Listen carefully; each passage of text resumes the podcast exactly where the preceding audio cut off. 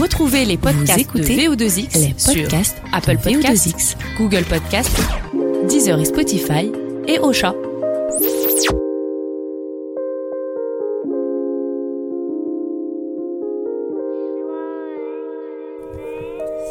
Nouvel épisode de parcours et donc euh, nouvel invité à se prêter euh, au jeu de l'interview portrait, c'est Emmanuel Barthes. Salut Manu, Bonjour à toi, comment ça va? Très bien, merci de m'accueillir. Bah merci à toi d'être venu jusqu'ici, c'est pas très loin du bureau j'imagine.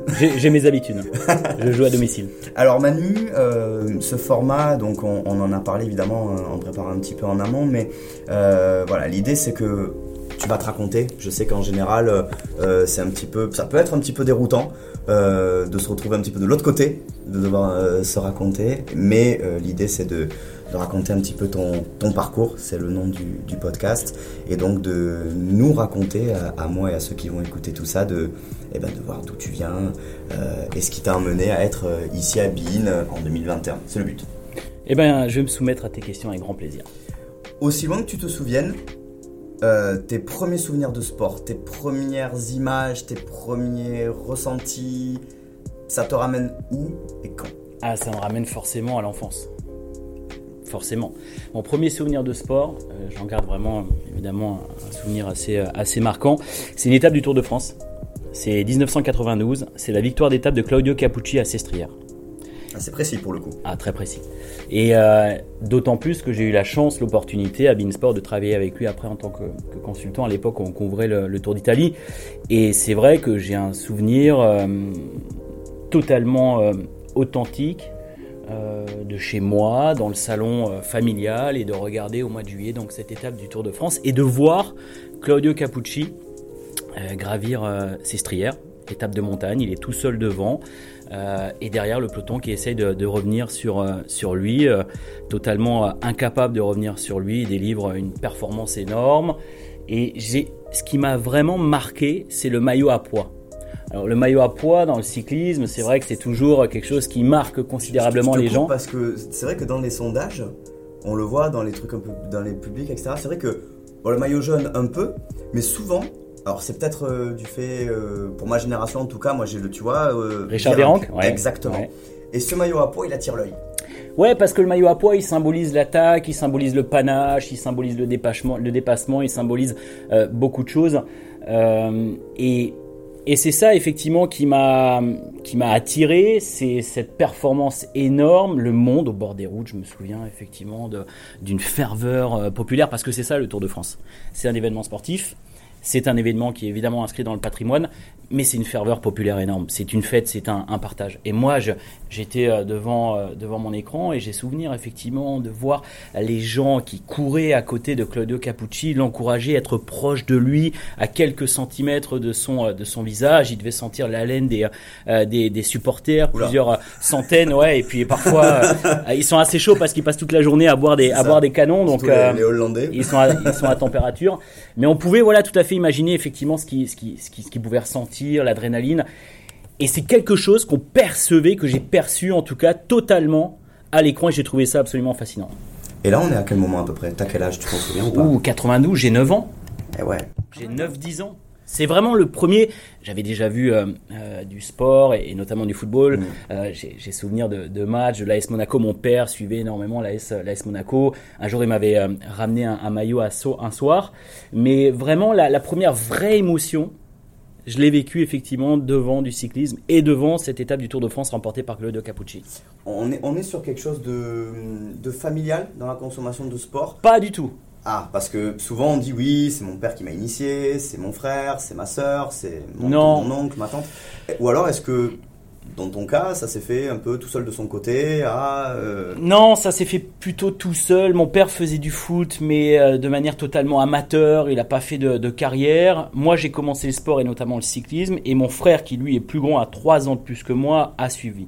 Mais euh, il n'y avait pas de, euh, de- de- d'antécédents, si je puis dire, dans, dans la famille. Pas de sportif, euh, euh, pas à haut niveau. Et il y avait un intérêt pour le sport, mais pas une appétence particulière pour, pour le sport. Donc les choses se sont fait, ouais, on va dire assez, assez naturellement. Et qui m'a guidé là-dedans La force de l'image, encore une fois, j'en reviens à ce que je disais tout à l'heure, en fait, tout simplement, voilà, la télé, le sport, peut-être pour ça que je fais ce métier désormais. Mais en tout cas, oui, la, force de, l'image et ressentir cette émotion, euh, je pense que c'est ça qui m'a vraiment amené vers, euh, vers le sport. Il y a, souvent des, euh, bah, tes confrères, tes consoeurs qui, qui aussi, tu sais, mûrissent ce, cette envie, mûrissent cette passion, même cette. voilà, c'est on est sur un métier de passion, hein, de toute façon, le métier de journaliste sportif. toi, on en reparlera, c'est un peu particulier parce que été des deux côtés. Moi, j'ai jamais voulu devenir journaliste une minute avant de devenir journaliste. Voilà, donc ça, c'est rigolo parce que du coup, ça fait un nouveau profil, donc c'est cool. Euh, mais tu sais, ils, écoutaient, ils se souvenaient d'une voix. Ça aurait pu être Thierry Roland, ils se souvenaient peut-être de la voix de Pierre Salviac. Voilà. Est-ce que toi, je sais pas, tu as eu, ou pas d'ailleurs, ça peut arriver de se dire ben moi non, moi l'image oui, un peu moins le son et, un peu moins les gens qui incarnaient ces sports-là, parce que ben, surtout à l'époque où les années 80-90 où, ça commence, on, on, commence à voir de plus en plus de sports à la télé. Euh, Canal est déjà là, donc ça veut dire que voilà, on, peut voir un peu plus de sport que dans les années 60-70. Est-ce que toi, les gens qui l'incarnent, ça te marque autant que ce que tu vois? Moi, il y a, quand, quand je, je, remonte à cette époque, il y a deux voix. ok? Il y a Patrick Chen, je reviens au, cyclisme, mais il y, a, Patrick Chen effectivement qui commentait le, Tour de France sur, euh, sur France Télévisions euh, à cette époque. Et j'ai aussi le souvenir du commentaire de Jean-René Godard. euh, numéro 2 sur l'arrivée le, le, du Tour de France perdu par Laurent Fignon pour 8 secondes. Contre Greg Le dernier jour contre Greg Lemon. Et j'ai souvenir de ce commentaire où il dit, je peux te le ressortir au mot près, il dit Laurent Fignon perd le Tour de France pour 8 secondes. Laurent Fignon perd le Tour de France pour 8 secondes. Jamais de ma vie je n'oublierai ce moment. Il a dit ça. Et ça, ça m'a marqué. Parce qu'il l'a dit avec une telle force, avec une telle sincérité. Et je suis sûr que jamais de sa vie, il n'oubliera ce, moment et qu'il n'a pas oublié ce moment. Et on en revient à l'intensité, on en revient à l'émotion moi, c'est ce qui me plaît dans le sport. C'est ce qui me plaît effectivement dans le, dans le commentaire. C'est quand le sport, quand l'événement dépasse en fait, euh, dépasse, euh, j'allais dire les. Euh, oui, le simple cadre. Le cadre, le, le, commentateur, le journaliste, les protagonistes. C'est quand d'un seul coup, en une fraction de seconde, tout le monde est renversé par la force la puissance de l'émotion et de l'événement. Chose qu'on a pu revivre par exemple en 2006 avec le coup de boule de Zidane et le commentaire de Gilles Tout à fait. qui dit en fait que tout le monde aurait dit. Tout à fait. est ce que tout le monde a probablement pensé. Pas toi, pas, et ça ressort. exactement, exactement. Euh, alors là où c'est intéressant, c'est que toi, avant d'embrasser cette carrière-là, eh ben, tu pars de l'autre côté. C'est-à-dire que tu entames une, carrière sportive. Comment ça se passe à ce niveau-là de, donc de cycliste, hein, pour ceux qui nous écoutent, cycliste professionnel euh, Comment ça se passe? Euh, C'est-à-dire que tu, tu, de suite, tu te dis, je vais faire ça, j'aime le vélo, je vais faire du vélo et je vais en faire un... Moi, totalement, j'ai jamais imaginé un plan B. Moi, j'étais prédestiné à, faire du, euh, du, sport à haut niveau, à faire du vélo notamment. dès le plus jeune âge, j'ai toujours été en équipe de France, minime, cadet, junior, espoir. Euh, j'ai énormément voyagé avec mon sport quand j'étais très jeune. J'ai d'abord intégré les sports-études, puis les pôles espoir, puis les pôles France. Donc j'étais vraiment voué effectivement à faire à faire une carrière. À 19 ans, j'intègre l'équipe euh, réserve à G2R la mondiale où je faisais effectivement des allers-retours entre l'équipe professionnelle et, euh, et l'équipe et l'équipe espoir. Et j'ai eu beaucoup de facilité quand j'étais jeune, toujours. Et quand je suis arrivé vraiment à très très haut niveau chez les professionnels, je me suis rendu compte qu'on était plusieurs à avoir des facilités. Mmh c'est souvent le cas. Ouais, c'est toujours le cas. Et donc là, c'était plus tout à fait la même, euh, la même limonade, si je puis dire. Euh, je me suis rendu compte que j'étais un bon coureur, mais finalement un coureur moyen, quand même, relativement moyen. Que euh, mon rêve, c'était de remporter le Tour de France. Je me suis rendu compte à 19 ans que je remporterais jamais le Tour de France. Que j'aurais pu faire une carrière, mais ça aurait été une carrière très modeste. Que j'étais pas du tout un champion. Et c'est vrai que j'en avais fait depuis très jeune, je commençais à être fatigué psychologiquement, physiquement aussi, et j'avais quand même envie intellectuellement de m'ouvrir à autre chose.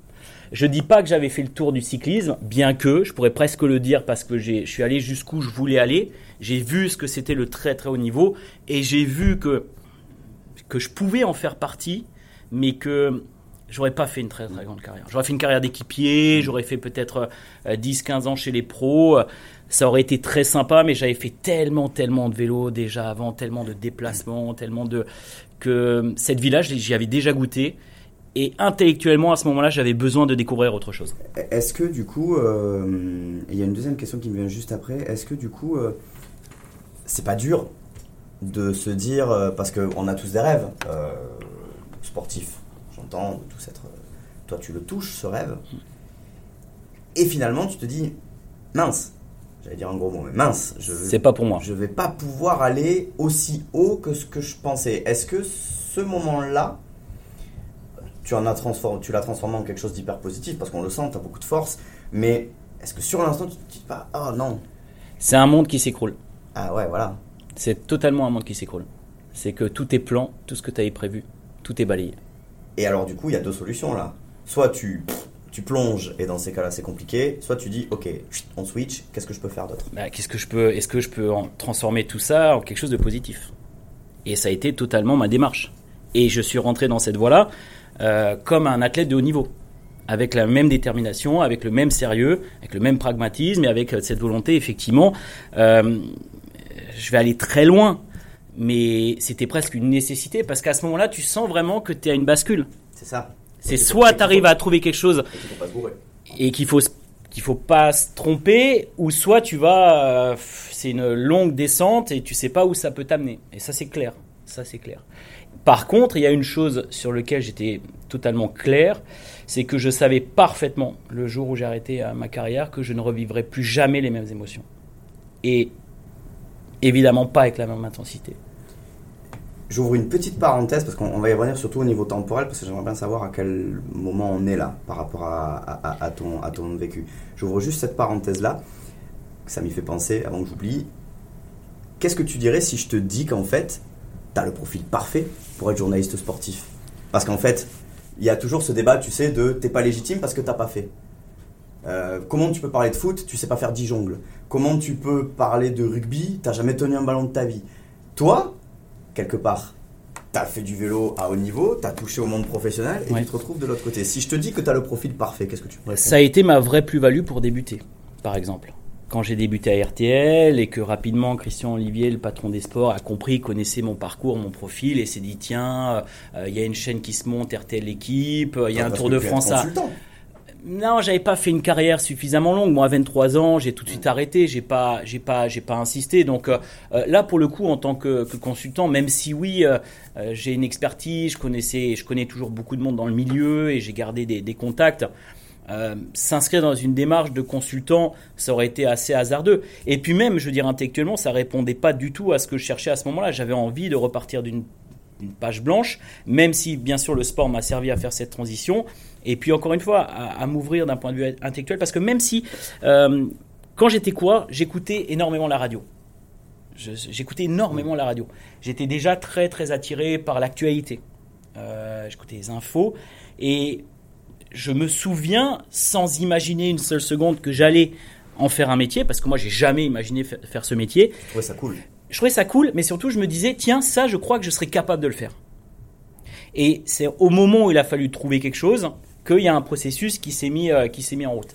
Mais euh, je l'ai pas imaginé, euh, je l'ai pas imaginé auparavant. Et pour revenir à ta question, sur la question de la crédibilité, oui, sur le vélo, effectivement, Maintenant, je bosse essentiellement sur le football, donc il y a une crédibilité aussi ah à aller chercher, à regagner, ce que je fais maintenant depuis, depuis, depuis plusieurs années. Puis ça participe également à un challenge personnel dans mon activité professionnelle. Mais c'est sûr que ce, passif, ce passé de, de coureur, il m'a énormément aidé dans un premier temps pour lancer, on va dire, ma carrière. Donc tu l'as dit, tu arrêtes à 23 ans. Oui, 23 ans. On est en 2005-6 2005-2006, tout à fait, 2006, oui. Et là, qu'est-ce qui se passe du coup?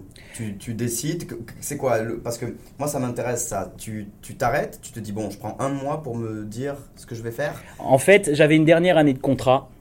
Et les choses sont parfois assez, assez étonnantes. J'avais une année de contrat encore jusqu'à fin 2005. J'étais en contrat jusqu'en 2005. Et euh, lors d'un week-end parisien, avec des amis, je tombe sur un concours d'une école de radio euh, organisée, euh, le Studio École de le France. Studio École de France. Et comme je te, l'ai dit, j'écoutais beaucoup la radio. Bon, pas grand-chose à faire. Et j'arrive à convaincre un ami à moi et je dis viens on y va, on teste pour voir, pour s'amuser.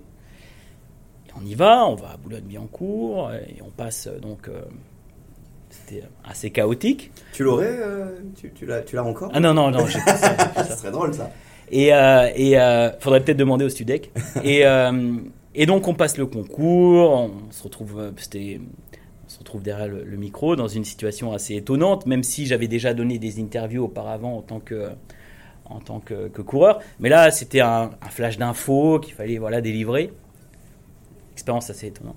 Et quelques jours euh, après, je reçois un coup de fil du directeur du Studec qui m'appelle et qui me dit écoutez, voilà, euh, je ne sais pas euh, ce que vous faites, quel est votre parcours, etc.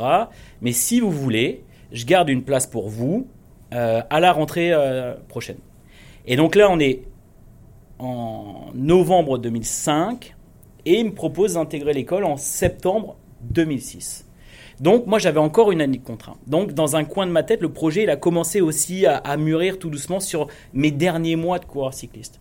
Et en fait, je décide d'aller jusqu'au championnat de France, qui est au mois de juillet, fin, fin mai, euh, fin juin, début juillet, si, en Vendée. Et là, je me dis, ok, je mise tout sur cette course.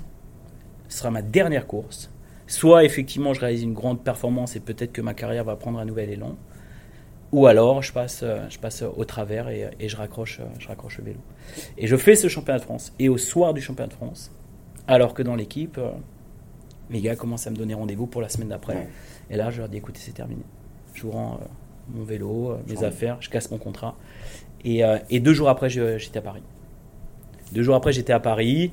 Et, euh, et quelques semaines après, quelques mois après, j'entame donc euh, ma formation au Studio École de France. C'est euh, couillu. J'ai pas d'autres mots là, je suis désolé. On a le droit, hein, parce que dans les podcasts précédents, ils ont déjà dit des gros mots les autres. C'est vraiment Euh, comme ça que ça s'est fait. hein. C'est couillu, parce que là pour le coup, tu sautes et tu sais pas à quelle distance elle est l'eau quoi. Ouais, ouais, j'ai, mon meilleur ami qui était coureur, qui, qui, qui s'appelle Tigran Korkotian, qui est un, un Arménien et qui était coureur cycliste dans, dans l'équipe. Et qui, euh, je suis le parrain de sa fille. Et euh, j'étais son témoin de mariage. Il était chez moi il y a quelques jours. Et euh, c'est marrant parce que dans la voiture, il me dit euh, Je garderai aussi toujours à l'esprit le moment où je t'amène à la gare à Chambéry, parce que le siège de l'équipe était à Chambéry. Et, et je suis parti avec mon sac. Il me dit Et je t'ai laissé, t'es parti sur le quai en me disant Mais qu'est-ce qu'il fait? Il a complètement perdu la tête. Quoi. Lui, il continuait euh, d'être coureur, euh, a poursuivi sa carrière, etc. Mais comme ça, ça s'est décidé. Ça s'est pas décidé en, en, en quelques heures, mais ça s'est vraiment fait pour le coup en quelques heures. J'avais pris la décision et deux jours après, j'étais à Paris.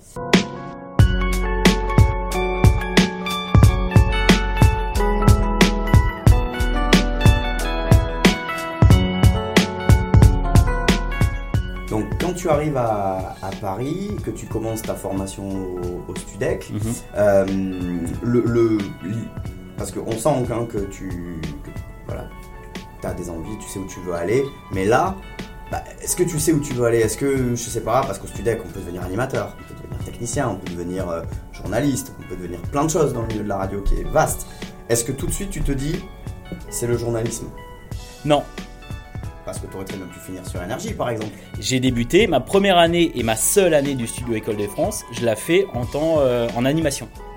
De la flux. De flux. Ouais, tout à fait. Je la fais. ça, De flux, c'est l'animation musicale. Ouais, je la fais pas en tant que, en tant que, que journaliste. Mais le, le directeur de, de l'école, lors du premier stage, après 3-4 mois d'école, me propose de faire un stage à RTL. Et là, c'est évidemment un tournant pour moi. euh, au standard. Du multiplex de Christian Olivier. J'accepte. C'est le principe de ces écoles, c'est ce qui est intéressant. Et euh, je me retrouve à RTL. Et là, je suis fasciné. Parce que euh, je découvre un monde que je ne connaissais pas. Euh, je découvre des journalistes extrêmement talentueux. RTL, première radio de, France à l'époque. Je découvre un univers, quelque chose qui me fait totalement fantasmer, rêver. Et tous les samedis, je croise donc Christian Olivier, qui est le patron des sports de, de RTL, et je le tanne, chaque semaine. Euh, je lui laisse des CD euh, euh, de ce que je fais euh, durant, durant la semaine. Je lui demande s'il a écouté. Il me répond pas, évidemment, il n'a pas écouté la semaine d'après. J'insiste et j'ai pas lâché comme ça pendant, pendant, pendant plusieurs mois. À tel point que lorsque RTL décide de lancer une radio numérique, à l'usure. euh, la radio RTL équipe se monte et là il m'appelle et il me propose effectivement d'intégrer l'aventure de cette radio qui se crée, qui était dans un premier temps une radio, euh, une radio sur, euh, sur internet et, et il me propose un contrat et je stoppe ma scolarité. Je vais même pas au terme du studio École de France. Après un an, je commence directement à bosser à RTL. T'as pas le temps. Tout, s'est enchaîné, en fait, euh, tout s'est enchaîné extrêmement rapidement. Et, euh, et alors, moi j'ai l'impression qu'en fait, euh, par contre, et ça, je retrouve le sportif de haut niveau là, dans ce que tu me dis, parce que tu l'as dit toi-même, je mets des CD, des machins, j'ai fait ci, je l'ai tanné, je l'ai truc. C'est-à-dire qu'en fait, la démarche c'est la même que celle d'un sportif de haut niveau. C'est-à-dire que je veux un truc, mais je mets des coups de boule dans la porte jusqu'à ce qu'elle s'ouvre en fait.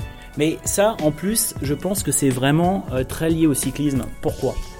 Parce que dans d'autres sports, et notamment les sports collectifs, euh, le rapport à la victoire, il est quand même beaucoup plus présent. Dans le cyclisme, euh, tu te prends des grosses claques quasiment toutes les semaines. C'est-à-dire que tu es seul au départ, tu es seul avec toi-même, hein, tu peux t'appuyer sur personne, et face à toi, il y a 200 mecs. Donc les probabilités pour que tu gagnes sont quand même beaucoup plus réduites que quand tu es une équipe qui affronte une autre équipe. Donc quand tu, fais- du vélo, et c'est le cas dans d'autres sports aussi, mais quand tu fais du vélo, tu as de grandes chances le dimanche de passer à côté de tes ambitions et à passer à côté de tes objectifs. Ce qui veut dire que dès lundi, quand tu dois reprendre ton vélo, qui est un sport difficile, qu'il pleut, il fait froid, et qu'il faut aller se taper 5-6 heures d'entraînement tout seul, il faut avoir un sacré mental. Et surtout une capacité de rebond. Et ce qui, moi, me semble primordial, plus que le passé, le passif de sportif de haut niveau, c'est la capacité de rebond. Parce qu'il y a des sportifs qui n'arrivent pas à rebondir, qui, euh, au lendemain d'un objectif loupé, vont s'effondrer pendant plusieurs semaines, et puis avec du temps, repartir sur un cycle de préparation, Souvent etc. d'ailleurs des sportifs de sport co qui raisonnent comme ça. Ah, absolument. Et quand tu es en sport individuel, T'as pas le choix. et t'as pas le choix, c'est dès le lendemain qu'il faut retourner charbonner. Et ça, c'est quelque chose, je pense, que j'ai développé quand j'étais coureur et qui m'a effectivement beaucoup servi par la suite. L'expérience RTL du coup, parce que là, bah, le Studec, on va pas trop passer de temps dessus, t'es pas resté assez longtemps. Mais euh, l'expérience RTL, tu l'as dit, premier gros marqueur dans, dans ta carrière, et c'est en fait euh, euh, celle qui te permet bah, de développer ce que tu vas devenir, et du coup, de passer du vélo au ballon. Fantastique, fantastique à bien des égards. Pourquoi? Parce que je suis à la fois donc 22 rue Bayard. RTL n'est plus au 22 rue Bayard, mais c'était une adresse euh, mythique de, de, de- de la radio. Et donc euh, j'apprends mon métier au contact de journalistes euh, talentueux et en même temps au contact également d'autres jeunes journalistes qui participent également à cette aventure de RTL Équipe. Et là, je vais les citer parce qu'aujourd'hui, ils font tous une carrière. Il y a Samuel Olivier, qui, était, est qui est à Beansport, Clément Grèze, qui est à Beansport, Frédéric Schwecker, qui est à Beansport, Jean-Louis Tour, qui est sur, euh, sur RMC, Raphaël Sebaoun, qui est sur, euh, sur l'équipe, Candice Roland, qui est sur, euh, sur l'équipe, et moi-même. Et on est jeunes, euh, Christian Olivier nous a choisis, on se forme, et ce qui est surtout important, c'est qu'on a une grande liberté. Parce qu'on est sur Internet, et que c'est une radio qui se construit. Donc on a vraiment du temps pour expérimenter des choses, pour apprendre notre métier, et en fait ça a été la meilleure des écoles. On vous donne, une, on vous donne aussi la liberté, j'imagine, de pouvoir faire Liberté, envie et de pouvoir tester des choses. force de- de proposition, C'est euh, important ça, parce que bon, souvent. euh, et bosser dans des, dans des, dans des moyens quand même qui étaient, euh, qui étaient plus que convenables, avec des moyens très intéressants, parce que c'était une association entre RTL et l'équipe de grandes marques. Mm. Donc non, c'est une, une expérience formidable. Moi, je remercierai jamais assez Christian Olivier qui m'a permis justement de débuter dans, pas seulement de débuter dans ce métier, mais d'apprendre ce métier. Et du coup, le, le- parce qu'ensuite, bah, c'est là, que c'est là que commence ton, ton, ton aventure avec le foot. Toi, le cycliste. Est-ce qu'à un moment donné, tu t'es pas dit, mais pourquoi je fais pas. Enfin, est-ce que tu as eu le choix? Est-ce que ça a été. Tu vois, est-ce qu'on t'a emmené vers le foot? Est-ce que tu aurais aimé commenter ou, ou travailler dans le cyclisme? J'ai jamais bossé sur le foot avant euh, Beansport. Avant de Sport, d'accord. Donc sur l'équipe, c'est aussi multisport. Multisport et essentiellement effectivement le, effectivement le, le vélo. Euh, durant plusieurs années, on était sur place, j'ai commenté logique. le Tour de France, Voilà, etc. paraît- tous les grands logique. événements. J'ai fait de l'info, euh, j'ai même fait un peu d'info génie à RTL, mais j'avais jamais bossé sur le football. Jamais. C'est venu après. On en reparlera. C'est venu quand- après, ouais. Quand tu arriveras à Bin, puisqu'en plus, toi, tu fais partie des. Tout à fait. C'est venu par la suite. Et euh, des pères, bon, je sais pas si on peut dire père fondateur, mais tu es là depuis le début. oui, depuis le début, tout à fait, ouais, Ouais, depuis la création Donc, de la chaîne. Ouais, ouais, eh ben justement, alors tu, tu le disais, tu apprends ton métier là, Mhm. tu te développes, tu as une marge de manœuvre. qu'est-ce qui fait qu'à un moment donné, et là on va arriver donc à cette transition 2011-2012. Ouais, ouais, ouais. Euh, qu'est-ce qui fait qu'à un moment donné, eh ben, euh, tu te dis, bon, j'ai peut-être fait le tour. euh, c'est la même démarche que quand tu étais sportif, pareil, j'ai fait le tour, il faut que je fasse autre chose. Ou alors est-ce que ça, ou alors est-ce que c'est euh, une confrontation d'opportunités, un choix à faire et Pas tout à fait. Ouais, c'est un peu, un peu de tout ça parce qu'en gros, euh, donc la radio RT l'équipe finalement euh, se crée en 2007 et se termine en 2010. Mm. Donc euh, courte vie, courte vie. Donc il faut rebondir derrière. Mais précurseur parce que si elle avait existé maintenant, Oui, parce que ça y est, les fréquences numériques sont arrivées. voilà. Voilà. Vous C'est aviez euh, 10 ans d'avance. c'est exactement. Et c'est jamais bon d'être en avance sur son temps d'ailleurs. De 10 ans en tout cas, c'est Ouais, beaucoup. ouais, ouais, c'est vrai, c'est vrai. Et donc effectivement, euh, finalement, bon, bah, les fréquences numériques n'arrivent pas. Le, euh, le projet qui est porté par le gouvernement à l'époque est systématiquement repoussé. Donc à un moment donné, ils décident voilà d'ar- d'arrêter, d'injecter des euh, des fonds et, et la radio malheureusement se, se termine. Bon là, il faut rebondir. Donc je rebondis dans un premier temps sur euh, Orange.info. Euh, et je bascule donc à la télévision. C'est à ce moment-là où je bascule à, à la télé. Orange pour info, je fais du, euh, de la présentation de, de JT Sport. Eurosport, où je fais du commentaire essentiellement sur, euh, sur le vélo. Et euh, je monte une boîte de prod et je propose du contenu à, à des chaînes, à, voilà, parfois même de, de l'institutionnel. Et je décroche un contrat avec Yahoo Sport d'une interview hebdomadaire tous les jours, 25 minutes, euh, où je reçois une personnalité du monde du sport ou autre. Et je fais donc une grande, euh, une grande interview, etc. Un peu comme on fait là en fait. Exactement, exactement. Et euh, donc euh, j'apprends que Beansport euh, se crée, qui est un projet là, qui est dans les cartons, projet évidemment intéressant. Et je décide d'inviter Charles Bietri. Mais dans un premier temps, on sait pas trop en plus. Oui, bah Après, après, ça vient malin, bien joué.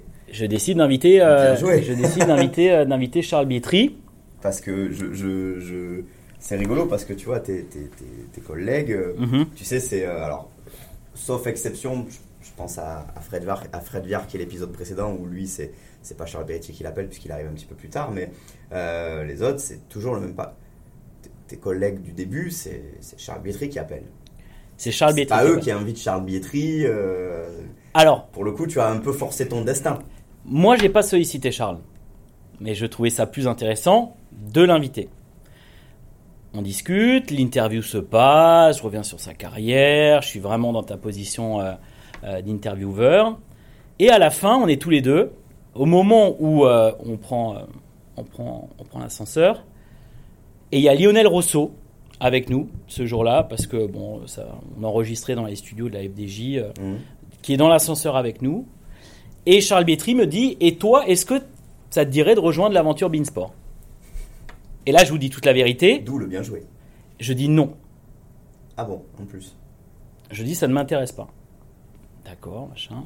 Parce que moi, j'avais à l'esprit que ça allait être une chaîne essentiellement foot. Et moi, à l'époque, j'étais pas sur le foot. Et puis j'avais ma, ma boîte de production, ça commençait à plutôt bien fonctionner, etc. J'avais euh, j'avais d'autres projets. Et là, je te raconte vraiment telles que les choses se sont passées. Bah, c'est mieux. C'est mieux. Je te remercie. Peut-être que Charles écoutera, mais il pourra le confirmer. On se quitte, ok, je vois à sa réaction qu'il est un peu... euh, il dit ok, il insiste pas. Bah, il a pas peut-être trop l'habitude qu'on lui dise non comme ça. Ça, je sais pas. Mais il insiste pas. Et deux, trois jours après, l'interview est diffusée. Et je reçois le matin un SMS de Charles Bietri qui me dit Ma femme a vu l'interview. Elle est tombée amoureuse de toi. je veux vraiment que tu rejoignes Beansport. C'est génial. Et tout s'est joué en deux échanges de SMS. J'ai dit OK. On a échangé deux SMS. Et c'est comme ça que les choses ont débuté. Bien joué du coup. Ah, pas, on, peut, pas dire euh, autre chose. Euh, et c'est là en fait, donc c'est là que commence l'aventure. J'ai encore le SMS. En plus, c'est vrai. Celui-là, je le garde. En, plus, euh, tu, tu vas nous raconter comment ça se passe, mais une création de chaîne, c'est une aventure folle. Moi, que j'ai pas connue hein, personnellement, mais en tout cas, bon, j'ose imaginer qu'en plus une aventure comme celle de Bein Sport, avec tout ce que ça inclut, parce que moi, je me souviens quand même de l'arrivée de Bein Sport, euh, où on se dit, mais qu'est-ce que c'est que ça? D'où ils sortent? Qu'est-ce que ça va donner? Jamais ça marchera. Vous arrivez en frontal avec Canal+. Euh, et il y a ce côté aussi création d'aventure avec donc euh, les, journalistes qui sont là depuis le début comme toi. Comment ça se passe, cette création où tu pars d'un- d'une feuille blanche et faut remplir? Mais à ce moment-là, t'es pas dans la réflexion, tu es dans l'action. Ça, c'est une question que tu peux pas te poser sur le moment, et c'est vrai que tu te rends même pas compte de tout ce que ça implique comme boulot, comme euh, implication, comme euh, challenge, de partir de zéro, de partir d'une d'une d'une feuille blanche. Et puis là, il faut quand même souligner le travail qui a été effectué de Charles Bietri, de Florent Ouzo, qui évidemment était là également euh, à la création de la chaîne, mais ça paraît tellement énorme. Euh, et puis finalement, comme par magie, les choses se mettent en place. Puis tu te dis, il va falloir des gens qui regardent quand même. Mais ça, on ne s'est pas vraiment posé la question. euh, euh, dans un premier temps, nous, on est arrivé, je pense, et je, bon, je parle euh, en mon nom, En confiance. mais à mon avis, c'était l'état d'esprit de la plupart des, des journalistes qui ont eu la chance de débuter, avec beaucoup d'enthousiasme, euh, avec une volonté d'apporter quelque chose, de se rendre disponible, d'être une force de proposition. Et il n'y a pas du tout le côté euh, appréhension, on part de zéro, qu'est-ce que ça va donner, est-ce que c'est bancal ou pas.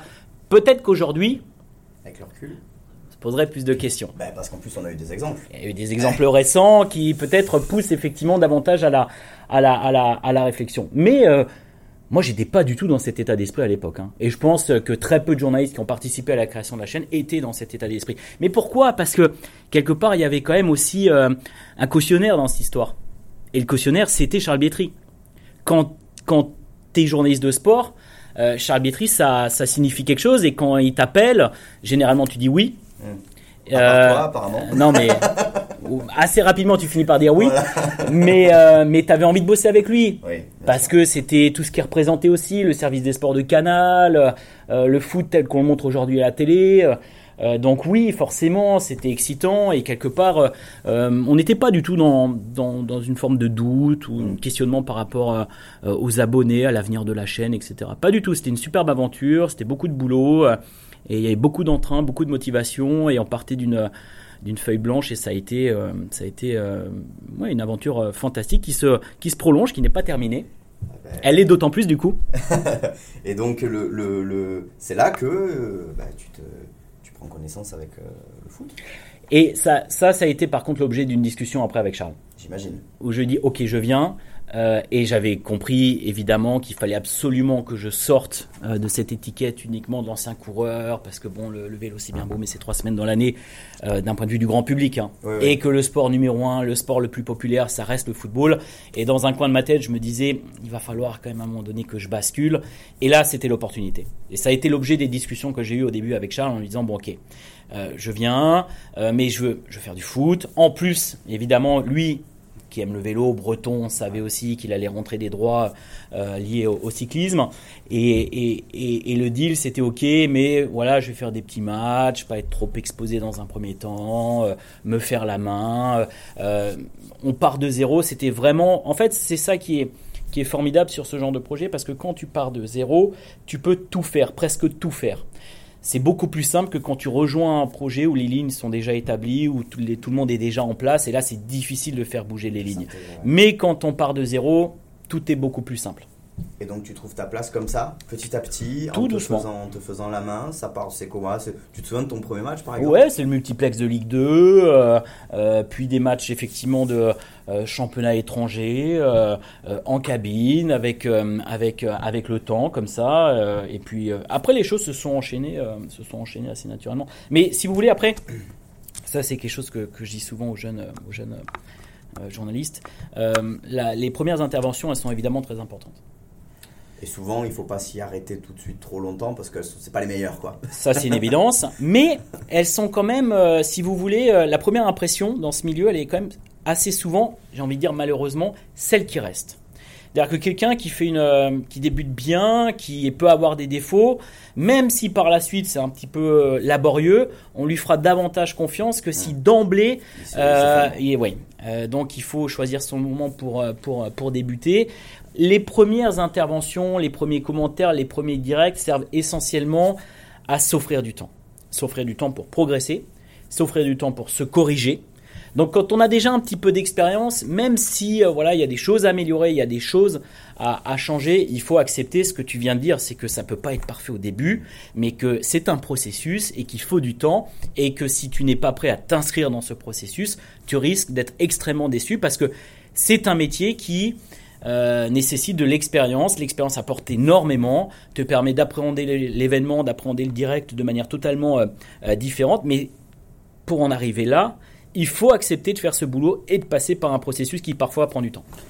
On, dit souvent, et après on parlera des, événements, des gros événements BIN, les Euros, les Coupes du Monde, parce que là aussi tu as eu un, rôle important là-dedans.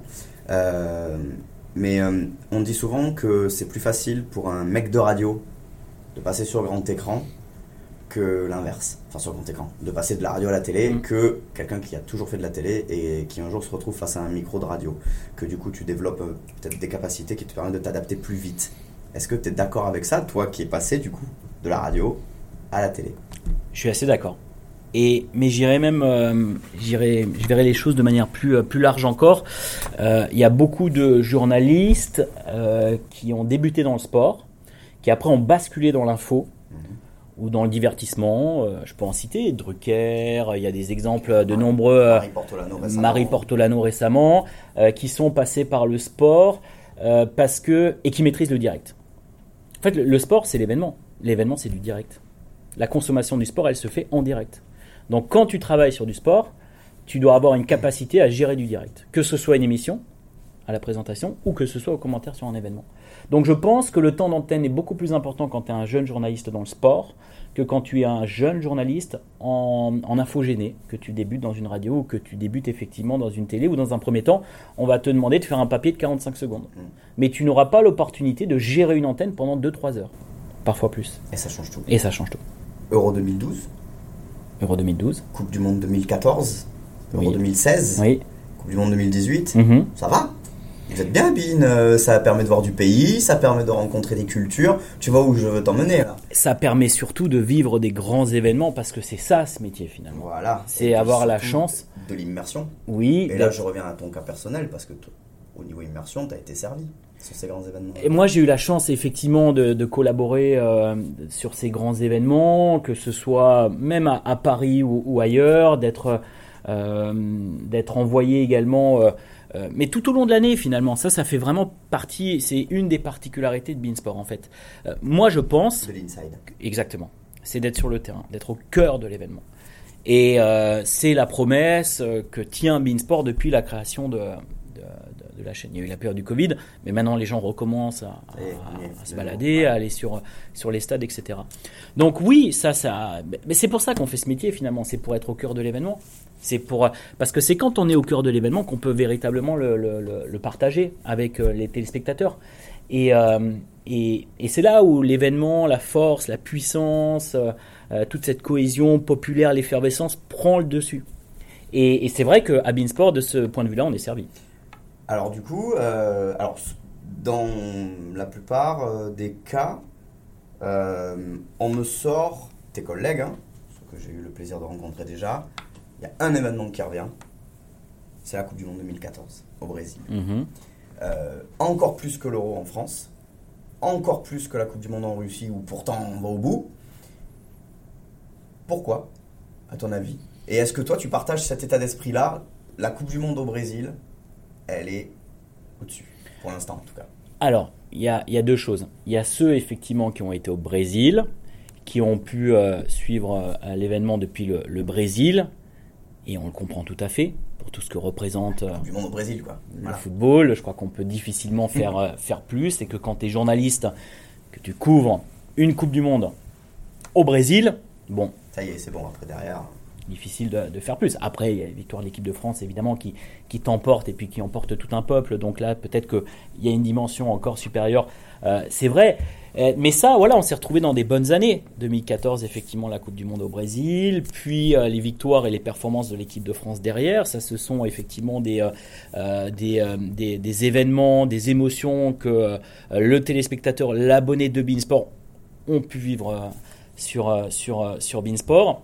Même si là, plus récemment, ça a été, ça a été plus difficile pour, mmh pour l'équipe de France, mais on espère que ce sera différent lors de la, lors de la prochaine Coupe du Monde. En fait, euh, je pense que c'est c'est un mélange de tout. Il y a effectivement, tu parlais du Brésil, de cette Coupe du Monde très particulière pour tous les journalistes qui ont eu euh, la chance de la couvrir. Mais après, il y a quand même, on peut le dire, les, les performances de l'équipe de France aussi qui ont fait que, voilà, à un moment donné, il s'est passé quelque chose. C'est pour ça que toi, tu mettrais peut-être un peu plus en avant 2018, par exemple Quand même. Quand même, quand même. Parce que moi, j'ai des souvenirs. Euh, quart, quart de finale, demi-finale, finale, Ouais. euh, de ressentir quelque chose, bien sûr, dans mon cocon et contexte professionnel, mais pas seulement. Tu es où, toi, à ce moment-là, du coup? À Paris, à Paris, euh, en 2014 à Doha. Parce que tous les présentateurs étaient, étaient, étaient à Doha. Donc déjà, contexte extrêmement particulier. Ah oui, là, Entre nous, grand écart, quoi. c'était un, ouais, un souvenir, un souvenir extraordinaire. Euh, et, euh, et puis euh, après sur les, les compétitions suivantes et notamment la Coupe du Monde 2018, euh, j'étais j'étais à Paris. Mais ce qui était vraiment, ce qui moi m'a marqué, c'est que ce que nous on vivait de l'intérieur, Mm. à partir des quarts de finale, Tu sens qu'il y a le pays derrière. ça y est, il y a Ouais. quelque chose qui se, qui se fait également avec le grand public, avec les gens que qui ne suivent pas nécessairement le football. Tu te retrouves dans une soirée à parler euh, de cet événement, de cette Coupe du Monde, des joueurs de foot, de Griezmann, de Pogba, avec des gens qui habituellement ne suivent pas le, football. Et là, tu as un échange tout à fait intéressant parce que quand, tu leur dis que tu bosses dans ce milieu-là, que tu, euh, tu couvres ces événements, il y a quelque chose qui se crée, il y a un point d'ancrage que tu ne retrouves pas en fait sur euh, tout le reste de l'année. Donc moi, au-delà de la Coupe du Monde euh, en 2014 au Brésil, c'est quand même effectivement ces événements où il y a une ferveur populaire Mhm. qui se crée et Même l'Euro, du coup, 2016. même l'Euro 2016 évidemment, bien sûr, avec cette finale, bien sûr, évidemment, ouais, tout à fait, tout à fait.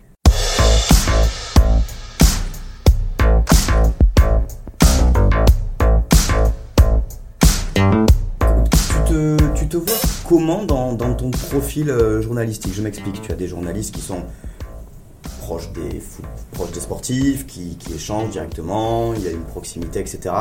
Tu as ceux qui prennent un petit peu plus de distance, tu as ceux, tu sais, tu as, plusieurs profils à, à ce niveau-là. Comment est-ce que toi tu te, tu te perçois euh, comme ça? Pas de proximité. Distance. Ouais, ouais. ouais. Pourquoi? Parce que c'est comme ça que j'ai appris mon métier. C'est comme ça que j'ai appris mon métier. Euh, je pense qu'il faut. euh, alors je sais que c'est pas totalement dans l'air du temps. Je sais que Ouais, maintenant euh, la grande majorité des journalistes ont basculé dans une forme de copinage, de proximité, euh, de, de travail sur l'image, sur les réseaux sociaux, sur. non, moi j'ai pas appris mon métier comme ça. Moi je considère que quand tu es journaliste, tu es journaliste et tu dois pouvoir prendre parfois position, euh, quel que soit. euh, je me suis, je me suis, ouais. exactement. Je me suis toujours, surtout au début, euh, puisque je, j'étais- je, je venais du, du milieu du, du cyclisme. à partir du moment où je suis devenu journaliste, je suis véritablement devenu journaliste. Et j'ai fait en sorte, quels que soient les liens que j'ai pu avoir auparavant avec des coureurs cyclistes ou des gens du milieu, des directeurs sportifs, des managers d'équipe, de pouvoir toujours tout dire et de traiter l'information comme elle doit être traitée. Est-ce que tu as eu un exemple, par exemple? Est-ce que tu as eu un, est-ce que tu as un exemple là qui te revient où justement tu te confortes dans ce choix-là Ou si tu, où tu t'es dit, si j'avais été trop proche, là, j'aurais, il y aurait eu problème. Non, parce qu'après, il faut pas non plus dramatiser, on fait du sport. Ça reste ludique, la politique, c'est quoi. pas de la politique, les enjeux sont quand même euh, moins importants, même si, attention, le sport quand même a une place euh, évidemment, évidemment importante. Euh, il s'agit pas non plus, je veux dire, les enjeux sont pas non plus énormes, mais quand même, ça facilite, euh, je trouve, ça facilite les, les relations et ça facilite surtout le rapport à l'information.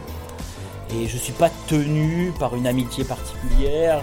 Euh, J'entretiens des rapports cordiaux avec, euh, avec beaucoup d'acteurs du monde du sport, que ce soit dans le football, dans le cyclisme, mais pas au point où je vais moi-même me censurer. Hmm. Ça, ça n'a, ça, j'ai jamais été confronté à cette situation.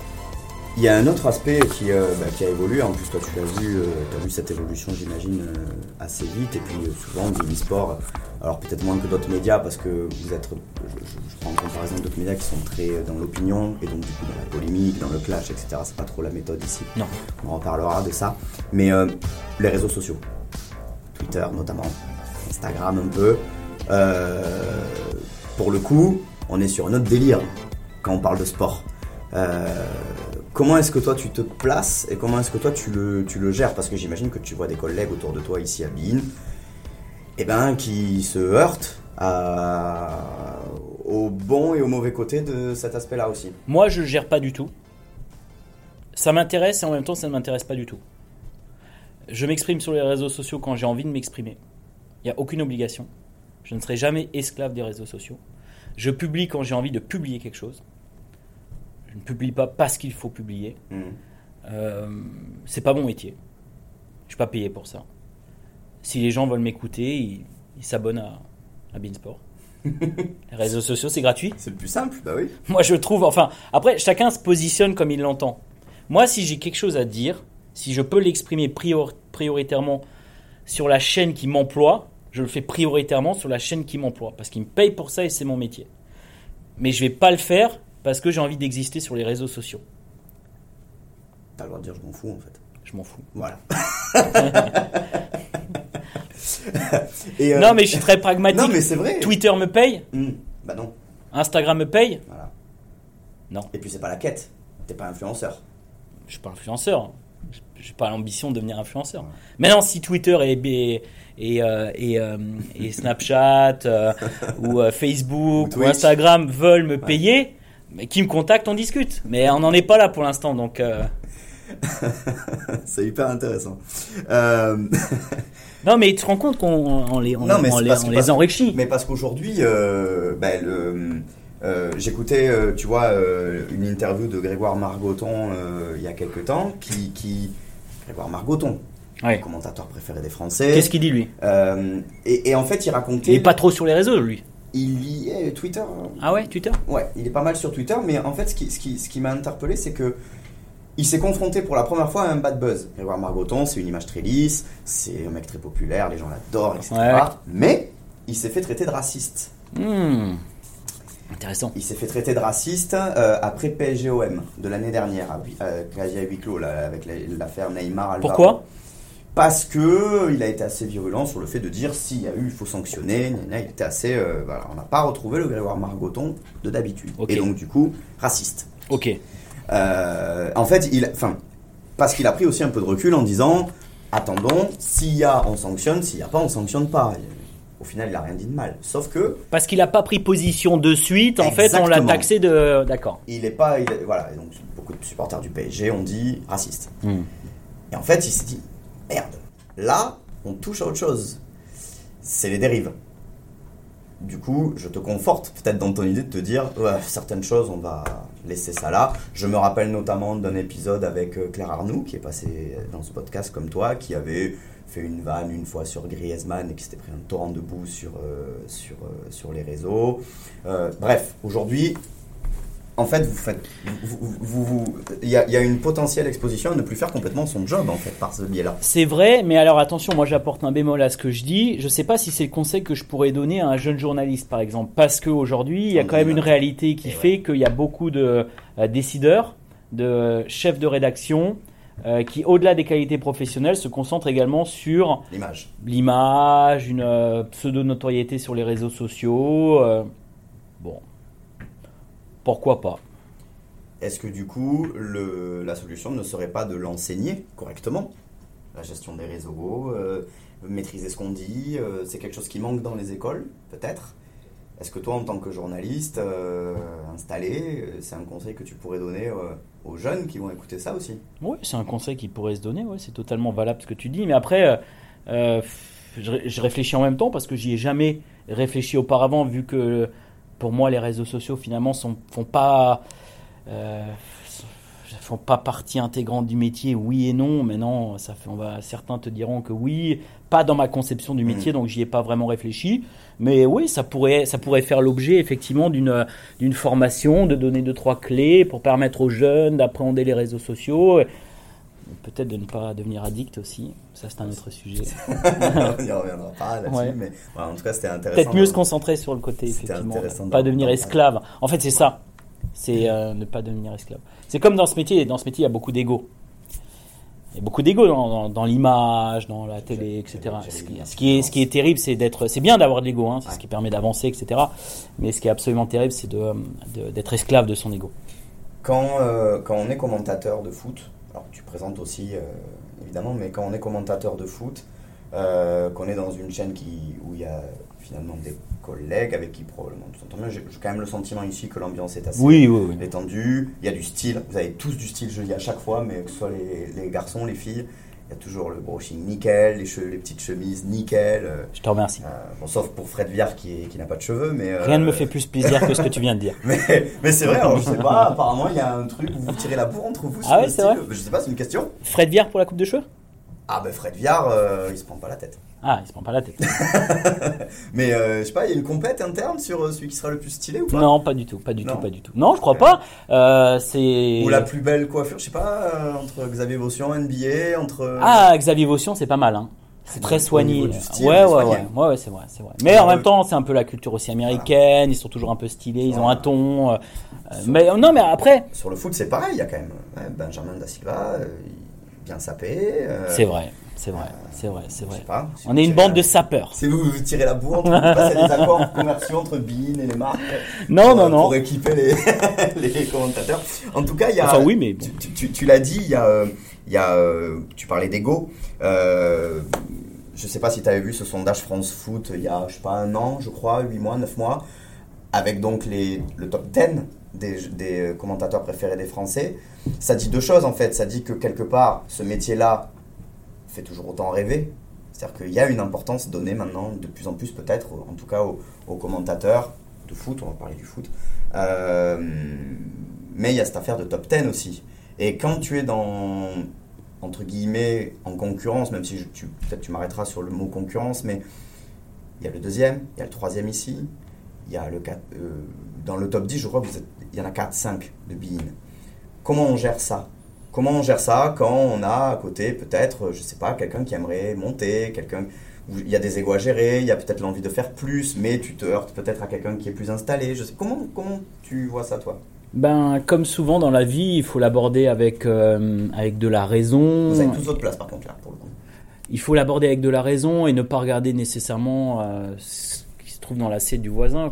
C'est absolument terrible. Il y a de la bienveillance, il y a de Non, mais sans tomber dans un truc de bienveillance complètement euh, fake, euh, parce que euh, voilà, tout le monde veut effectivement avoir sa place et c'est comme ça, il faut pas se le cacher. Mais c'est c'est pas nécessairement au détriment des autres.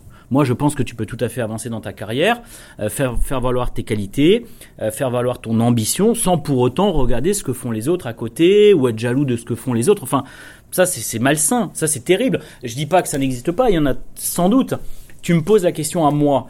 Je veux dire, moi, je, je rentre même pas dans ces, dans ces questions-là parce que euh, c'est un métier où tu rencontres déjà des frustrations. De par certains choix parfois qui sont, euh, qui sont faits. Mais ça, c'est le métier de journaliste. Une carrière, c'est des hauts et des bas. Ceux qui font une longue carrière, pour moi, sont ceux qui sont capables de gérer les bas. Si au premier bas ou coup dur ou déception parce que t'es pas sur un événement, parce qu'on te retire une émission, parce que tu subis un échec d'audience, ce que tu veux, si à la première déception tu déboulonnes, c'est que t'as rien à faire dans ce métier sur le long terme. Moi, je pense que pour tenir sur le, c'est un marathon, une carrière. Bien sûr. Et quand tu fais un marathon, euh, euh, t'arrives au cinquième, t'es frais, t'es bien. Au dixième, t'es un peu plus entamé. Au vingtième, tu commences à être cramé. Au vingt-septième, t'as le mur. Et puis après, tu finis comme tu peux. Mais tu termines le marathon. Et pour moi, une carrière, c'est exactement ça. Donc, si tu peux pas avoir du recul de temps en temps sur les déceptions, euh, c'est là où le passé de sportif aide aussi, je sais pas, peut-être, probablement. probablement. Je sais pas, je sais pas, peut-être, Du coup, comment est-ce que toi tu, tu, tu, tu te vois là aujourd'hui? Est-ce que tu es content, entre guillemets, hein, bah, j'imagine que tu vas me dire oui, mais euh, d'en être euh, là où tu es, du commentateur que tu es devenu, du professionnel que tu es devenu? Et où est-ce que tu places euh, On dit souvent sky is the limit, mais bon, c'est une phrase de, de chanson. hein, Ouais, ouais. Dans la vraie vie, on est, ouais, y a toujours une limite quand même. Mais où est-ce que tu places ta marge? Moi, je la, pa- je la place uniquement dans mon périmètre à moi. C'est-à-dire? C'est-à-dire euh, sur euh, le, le sérieux, l'application euh, dont je dois faire preuve. Après, il y a des choses qui m'échappent. J'ai un patron qui décide, qui doit trancher, qui doit prendre des, des- des décisions. Moi, je prends pas les décisions. J'aimerais bien. Mais c'est pas le cas. Donc, euh, donc, euh, donc pour l'instant, euh, oui, je ne peux que accepter parfois certaines décisions, mais ça c'est, en fait, ça c'est le cadre de l'entreprise. Faut pas oublier que quand on est journaliste, on est dans une entreprise, hein. Et que ce que nous on vit, c'est ce que vivent plein d'autres personnes dans un cadre d'entreprise totalement différent de celui du sport ou de celui du journalisme. Il y a une hiérarchie, il y a des décisions, il faut s'y plier, c'est comme ça parce qu'il faut quand même qu'il y ait une, euh, de, de l'ordre. Et euh, bien sûr, on veut toujours plus, bien sûr. Donc moi, ce que je peux maîtriser, c'est moi. C'est mon travail, c'est moi à l'antenne, c'est mon application, ma rigueur, tout donner. Moi, c'est voilà, ma marge, elle est là. Ensuite Après, je vais voir où- jusqu'où elle va me mener. Mais je ne maîtrise pas tout non plus. J'aimerais bien, mais je maîtrise pas tout. Alors imaginons, euh, là au tac au tac, comme ça, Ouais. euh, s'il y avait euh, un match que tu aimerais commenter, ou une ou, ouais, un match. Un match. On a tous envie d'être sur les grands matchs de Ligue des Champions. On a tous envie d'être Une sur finale de Ligue des Champions une finale de Est-ce Ligue qu'il y a un match que où tu te dis, purée, celui-là, Mais même pas. C'est vrai Non, même pas. Même pas pour te dire à quel point je suis pas dans le truc. Ah. Moi, j'ai des super souvenirs sur des matchs que j'ai que j'ai pu Bah commenter. alors, Moi, j'ai des souvenirs formidables. Un quart de finale, par exemple, euh, de Ligue des Champions, où euh, la Roma renverse le Barça alors qu'ils ont été battus 4 buts 1 à l'aller. Dans une ambiance, absolument, Dzeko aussi, dans une ambiance au Stadio Olimpico incroyable. Euh, j'ai des souvenirs formidables et peut-être que ça fait pas rêver tout le monde, mais pendant plusieurs années, on est allé euh, sur place pour couvrir tous les derbys stambouliotes. Fenerbahçe, Galatasaray, Gala- euh, voilà. Moi, c'est ça que j'aime en fait dans le football. Comme tu l'as compris, j'ai pas fait du foot plus jeune. Je viens pas j'ai pas ce- cette trajectoire où depuis tout jeune j'ai rêvé de devenir journaliste et commentateur de foot. Certains l'ont fait, c'est le cas de certains, c'est pas mon cas. Mais vient en m- mangeant. Absolument, l'appétit vient en mangeant, mais ce que je voudrais dire, c'est que moi, ce que j'aime quand je suis sur un match de foot, et ça, c'est toute la particularité du football, c'est qu'on sent vraiment cette communion. On sent qu'il y a quelque chose qui se passe, on sent qu'il y a du partage, que toutes les classes sociales sont représentées dans les tribunes. Et ce rassemblement, cette communion, les gens ne communient plus aujourd'hui, se, se- se- se rassemblent assez peu finalement. Euh, si ce n'est lorsqu'il y a des, des événements euh, malheureusement difficiles, comme des attentats lorsqu'il s'agit, ou alors de, euh, de protester dans la rue. Mais pour quelque chose de, de positif, quelque chose de bienveillant, de fédérateur, il y a effectivement la musique et le sport. Et ça, on le sent quand on est sur un match de football, où il y a une ferveur populaire, où, où il, y a, il y a un tel amour du maillot, et que tout ça se mélange, et qu'en plus le scénario du match fait qu'il est Voilà. inattendu, La remontada de il la y a- Roma, elle est fabuleuse. il y a quelque chose qui se passe. Et moi, c'est ça que j'aime dans le foot. Et le stade? Est-ce qu'il y a un stade, soit où tu as un souvenir où tu te dis waouh, là ouais. Souvent on me sort Anfield. Oui, Anfield aussi. Euh, Anfield, moi j'ai été beaucoup à Old Trafford aussi parce que j'ai eu la chance euh, pendant deux saisons de suivre United euh, et notamment lorsqu'ils vont en finale et donc je suis sur le, le bord de la pelouse quand euh, euh, quand United remporte la Ligue Europa Mm. avec Mourinho, il y a Pogba aussi et moi j'ai adoré bosser pendant quasiment deux ans en suivant euh, Mourinho, presque plus que Manchester United. Mhm. Euh, parce que voilà, je trouve que c'est un personnage, je sais qu'il est très critiqué, mais moi je trouve que c'est un personnage formidable et que quand il dirige une équipe, il y a une star dans l'équipe, c'est lui, Ouais. et qu'il a un charisme débordant qui dépasse très largement tout le charisme des joueurs, qui à côté ont l'air de nains. Euh, et, et, euh, et pour moi, c'est Mourinho, et j'ai adoré faire ça, être là, vivre ces moments-là, euh, être à son contact, et, et, et, et donc j'étais beaucoup à Old Trafford. Et c'est vrai que c'est un stade, et maintenant on dit, bon, c'est vrai que les ambiances sont des stades assis maintenant en Angleterre, hein. Ouais. mais il y a une âme. Il il Mais il y a un truc quand même. À tu sens, aussi, à, ouais, Anfield aussi, il y a quelque chose, il y a une histoire, il y a une âme, et ça c'est vrai qu'on le ressent. Si tu devais choisir ton consultant ultime, Oh là là là là. Ah non, mais ça c'est impossible, je peux pas répondre à ça. Je vais me tu as le droit d'aller de, de, chercher quelqu'un. Allez, on, on- on élimine ceux qui sont déjà à Bean, comme ça il n'y aura pas de guéguerre. comme ça au moins il n'y a pas de. On élimine ceux de On élimine ceux de Bean. Si tu veux aller chercher quelqu'un, et même tu as le droit d'aller chercher quelqu'un qui n'a jamais fait ça, et dont tu t'es dit, lui il serait pas mal. Il y en a deux qui me viennent à l'esprit, mais plus, euh, enfin, pour la qualité euh, Hmm. de leurs de leurs commentaires, mais surtout parce que c'est vraiment des mecs sympas. Et j'ai été assez surpris, notamment d'un, Thierry Henry. J'allais te le dire. C'est un mec hyper sympa. Il, tu, quand tu le vois à la télé, euh, euh, il a un côté parfois un petit peu froid, etc. Mais alors, en réalité, c'est pas du tout le cas. Euh, je l'ai croisé justement lors d'une finale de Cup euh, et je l'ai trouvé extrêmement avenant, très chaleureux, très sympa, souriant, comme si on se connaissait depuis 20 ans alors qu'on s'était jamais croisé. Une vraie modestie. Et aussi, euh, qualité quoi. Oui, on tout le à fait. voit là, il, bon, il est chez, chez, chez Tout Amazon à fait. Prime, mais Et quand il puis, est là, ça, c'est autre chose. hein. Et puis euh, sur le côté humain aussi, puis professionnel, mais euh, aussi des, des vraies qualités humaines, de modestie, euh, Robert Pires. Je trouve que c'est un mec attachant, hyper dire, sympa, hyper sympa. Il était chez nous, c'est vrai, et, et je trouve que quand je me retrouve par hasard, et ce fut le cas encore il y a quelques mois, notamment lors de la lors de l'Euro, euh, quand j'étais envoyé sur place à, Munich pour couvrir donc euh, et Portugal-Allemagne et Allemagne-Hongrie. Euh, on s'est croisés comme ça deux trois reprises dans les aéroports et j'ai tou- toujours passé un bon moment à échanger, à discuter avec lui. Un mec hyper sympa, vraiment sympa.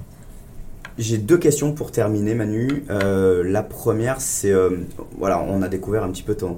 C'est intéressant parce que tu as, une manière de, raisonner, de réfléchir, c'est très pragmatique, tu l'as dit toi-même, je te cite, pragmatique, etc. Euh, Qu'est-ce qui te fait rêver là? Qu'est-ce que. Que. La carotte absolue, ce serait, euh, ce serait quoi? Ce qui me fait quand même rêver, ce serait de commenter, euh, commenter le Tour de France. Parce que euh, je Un trouve message que adressé au patron de Sam. non, pas nécessairement, Même si mais c'est compliqué, parce qu'apparemment, il faut que ça- je crois qu'il faut que ça reste sur service public. la oui, mais pas que, pas que parce qu'il est diffusé le également sur codif, euh, une Mais il faut, ouais, il y a le droit au codif. Ça fait partie des événements qui, Mm. euh, euh, de par la loi, font qu'effectivement, euh, euh, ils doivent être diffusés sur le service public, et c'est bien, en clair, en tout cas. Et, euh, euh, le Tour de France, ouais, quand même, parce que euh, j'y verrai une forme de symbole. Je dirais pas que la boucle est bouclée. Je sais pas combien de temps je vais faire ce métier encore. Je sais pas si je ferai ce métier de journaliste toute ma vie, mais quand même, ouais, ce serait peut-être une forme un petit peu d'aboutissement de me dire, ok, je voulais le faire quand j'étais coureur, je l'ai pas fait, mais je l'ai fait d'une autre manière. Même si je l'ai déjà fait d'une autre manière, notamment à RTL, parce que j'étais sur place et j'ai couvert le, Tour de France à quatre reprises. Mais quand tu penses au Tour de France, tu penses forcément à France Télévisions, qui est la chaîne historique du, euh, euh, Tour de France, toutes ces grandes voix. Et puis voilà, ça rejoint le, côté aussi, voilà, ferveur populaire, événement euh, qui est rentré pleinement dans le patrimoine de la France. Et, je trouve que être commentateur du Tour de France, ça a de la gueule. Et puis surtout qu'en plus, là, voilà, on a un porte-étendard qui est quand même plutôt pas mal, avec euh, Julien Alaphilippe. Oui. On ne sait pas s'il gagnera le Tour de France, c'est pas dit, mais Ouais, il y a une génération, il y a une belle génération. une belle génération, Ouais. ça, ça revient. Et ma dernière question, c'est euh, plus d'un point de vue pédagogique, tu l'as dit tout à l'heure, on en a parlé vite fait, mais si tu devais euh, donner, je sais pas, un conseil, euh, petit tips pour les jeunes qui veulent faire ce métier-là, en 2021, qui est, qui est difficile, qui mute en plus. N'écoutez pas ceux qui vous disent que ce sera difficile. ah Même si ce sera difficile, voilà, N'écoutez pas ceux qui vous disent que ce sera presque impossible.